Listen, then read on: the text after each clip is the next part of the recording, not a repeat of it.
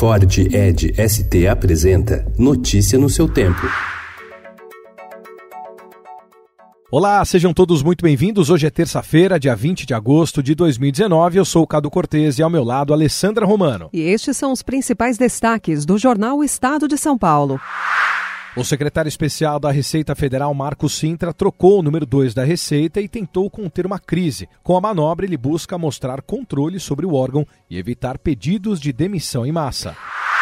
Levantamento do Estadão mostra que pelo menos 15 dos 30 líderes de partidos na Câmara rejeitam a criação de uma nova CPMF. Ideia do secretário especial da Receita, Marcos Sintra, o novo tributo compensaria a perda na arrecadação com a redução da cobrança previdenciária sobre a folha salarial. PSL e PCdoB apoiam a proposta. Dois líderes disseram estar indecisos e 11 não responderam.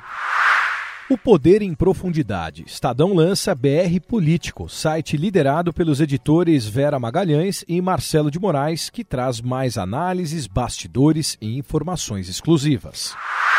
Kleber Ferreira, presidente da empresa brasileira investigada no Paraguai por supostas vantagens na compra da energia de Itaipu, já foi condenado em duas instâncias na Justiça Paulista. O calote chega a 713 milhões de reais.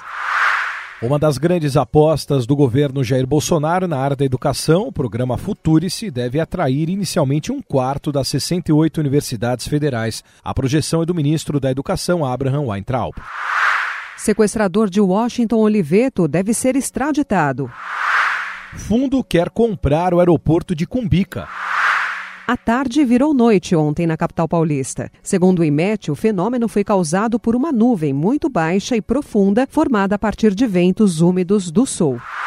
Madrid, Portal das Artes. Cidade respira cultura nos 200 anos do Museu do Prado. Notícia no seu tempo. É um oferecimento de Ford Edge ST, o SUV que coloca performance na sua rotina até na hora de você se informar.